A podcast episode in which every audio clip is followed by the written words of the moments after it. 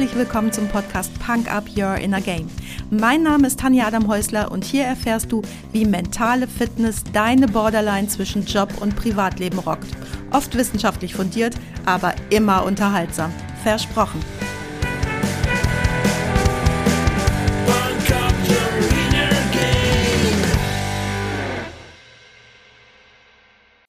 Hallo und herzlich willkommen zum Freitagsquickie. Schön, dass du heute wieder mit dabei bist, mir deine Zeit schenkst und mich mit in dein Ohr nimmst.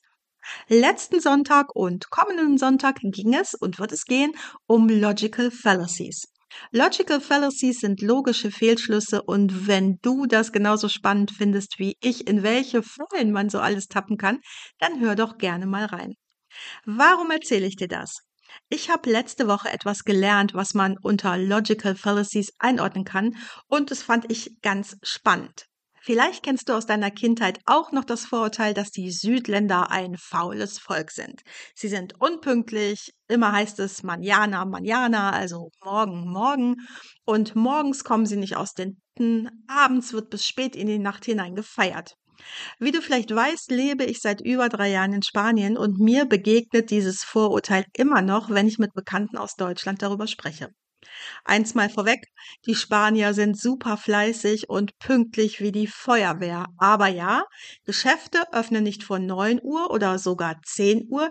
Die Schule beginnt erst um 9 Uhr, Mittagessen gibt's erst um 14 Uhr und abends zum Essen geht es auch erst ab neun, halb zehn, selbst mit kleinen Kindern. Und genau darum geht's heute. Warum essen die Spanier so spät zum Mittag und zu Abend? Ausländern und Spaniern, die ins Ausland reisen, fällt es sofort auf. Der große Unterschied bei den Essenszeiten. Wie gesagt, in Spanien ist es ganz normal, zwischen 14 und 15 Uhr zu Mittag zu essen und gegen halb zehn zu Abend. Während man in den meisten anderen europäischen Ländern pünktlich um 12 Uhr zu Mittag isst und spätestens um 19 Uhr zu Abend. Ja, ich weiß, das ist jetzt sehr verallgemeinert. Dass es aber einen merkbaren Unterschied der Essenszeiten gibt, ist offensichtlich. Nagel mich jetzt nicht auf eine Viertel oder eine halbe Stunde fest. Von Frankreich bis Norwegen wird der europäische Zeitplan der Essenszeiten auch eingehalten. Trotz der Unterschiede in Kultur und auch der Anzahl der Sonnenstunden. Warum ist das in Spanien also dann so anders und was ist der Grund für dieses spanische Klischee? Die spanische Journalistin Marina Ramos schreibt dazu, die Antwort darauf liegt an unseren Uhren. Wenn die Sonne am höchsten steht, das heißt um 12 Uhr mittags, dann zeigen die Uhren in Spanien bereits 13.30 Uhr an. Diese eineinhalbstündige Verzögerung bei der Sommerzeit geht auf das Jahr 1942 zurück. Bis zu diesem Jahr hatte Spanien eine Stunde weniger als heute, nämlich UTC plus null. Zum Vergleich, Deutschland hat UTC plus eins. Auf Anordnung des Diktators Franco wurde die Uhr jedoch mitten im Zweiten Weltkrieg um eine Stunde vorgestellt. Da Franco Verbündeter von Hitler und Mussolini war, beschlossen sie aus taktischen Gründen, dass Spanien sich in die Zeitzone befinden sollte, wie Italien und Deutschland. Das bedeutet aber, dass Spanien der natürlichen Sonnenzeit im Winter um eine Stunde und im Sommer sogar um zwei Stunden voraus ist. Das gilt besonders für bestimmte Gebiete wie Galizien, den westlichen Teil der spanischen Halbinsel, der von seiner Lage her geografisch dieselbe Zeitzone wie Portugal von UTC minus eins haben könnte. Aufgrund dieser zusätzlichen Stunde beginnen die Menschen in Spanien ihre Arbeit um neun oder um zehn Uhr und beenden ihren Tag um 19 oder 20 Uhr, also viel später als ihre europäischen Nachbarn. Und natürlich führt das dazu, dass man hier in Spanien auch die Freizeit und das Essen gehen dahingehend anpasst.